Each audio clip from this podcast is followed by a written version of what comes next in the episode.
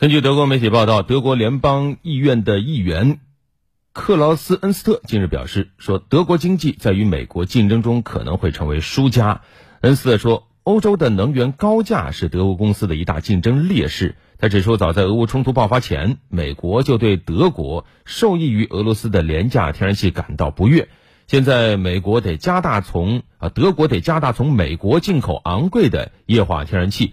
美国公司则从中赚取利润。他说：“美国每向我们运来一油轮的液化天然气，美国就能挣上两亿欧元。”而德国公司不得不应对这一明显的竞争劣势。嗯，还有英国的媒体也报道说，欧盟正敦促华盛顿重新考虑其新的绿色立法中的歧视性条款，因为欧盟官员越来越担心这些规定可能会促使欧洲企业将生产转移到美国。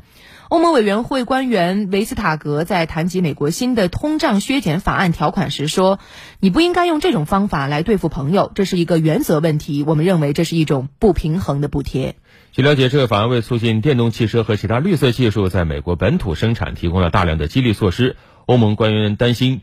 这其中的一些政策不公平歧视在美国以外生产的电动汽车，相当于违反了世界贸易组织的规则。他们还担心美国的税收减免将令欧盟处于不利地位，并且促使企业把生产转移到美国。